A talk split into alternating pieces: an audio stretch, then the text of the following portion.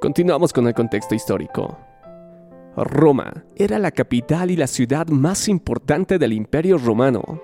Fue fundada en el año 753 a.C., pero no es mencionada en las Escrituras, sino hasta los tiempos del Nuevo Testamento.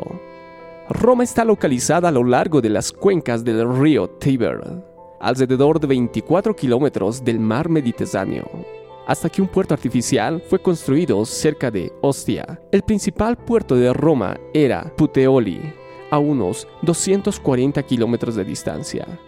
En el día de Pablo, la ciudad tenía una población de más de un millón de personas, muchas de las cuales eran esclavas. Roma se jactaba de tener edificios colosales, tales como el Palacio del Emperador, el Circo Máximo y el Foro, pero su belleza era manchada por los vacíos en los que tantos vivían.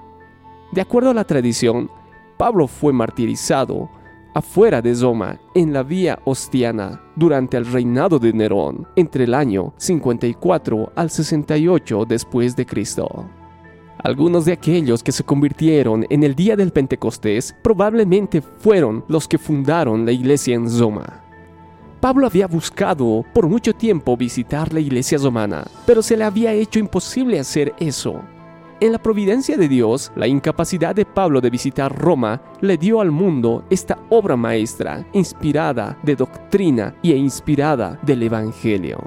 El propósito principal y primordial de Pablo al escribir Romanos fue enseñar las grandes verdades del Evangelio de la gracia a creyentes que nunca habían recibido instrucción apostólica.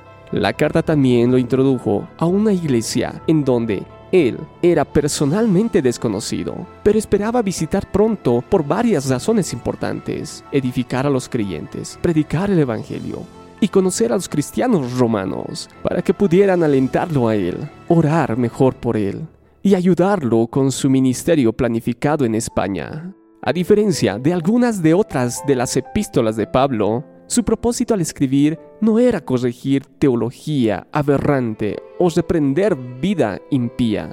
La iglesia romana era doctrinalmente sana, pero, como todas las iglesias, estaba en necesidad de la instrucción doctrinal rica y práctica que esta carta provee. Veamos respecto al género literario de esta hermosa carta. Aunque el libro de Romanos es una carta y por lo general sigue las convenciones epistolares acostumbradas del siglo I, también difiere en algunos aspectos importantes de otras cartas de la antigüedad y de otras cartas del Nuevo Testamento.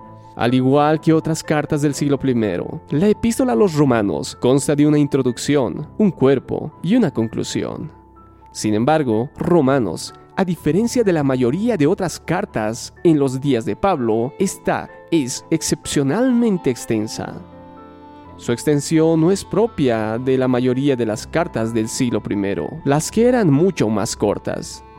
Es aún más importante reconocer que Romanos es un tipo distintivo de epístola. Los estudiosos que han examinado las convenciones de la escritura epistolar greco-romana de la antigüedad han distinguido varios tipos de cartas como cartas de amistad, cartas de exhortación y cartas de recomendación. Una comparación de Romanos con las otras epístolas paulinas revela que Romanos tiene características exclusivas que le identifican como un tipo específico de carta. Romanos es muy similar a las cartas de ensayo antiguas en las que un autor insertaba un extenso ensayo instructivo dentro de un marco convencional epistolar. Veamos los distintivos literarios de esta carta a los romanos. Una de las características más notables de Romanos es su uso de preguntas retóricas. Las preguntas retóricas tienen el efecto de llevar al lector dentro del argumento del autor articulando una conclusión errónea desde una afirmación previa e introduciendo así la aclaración y corrección del apóstol. Por lo tanto, son un recurso efectivo de comunicación para atraer a los lectores de Pablo, permitiéndoles escuchar, por así decirlo, la presentación en persona del Evangelio de Pablo y sus intercambios con los oponentes teológicos.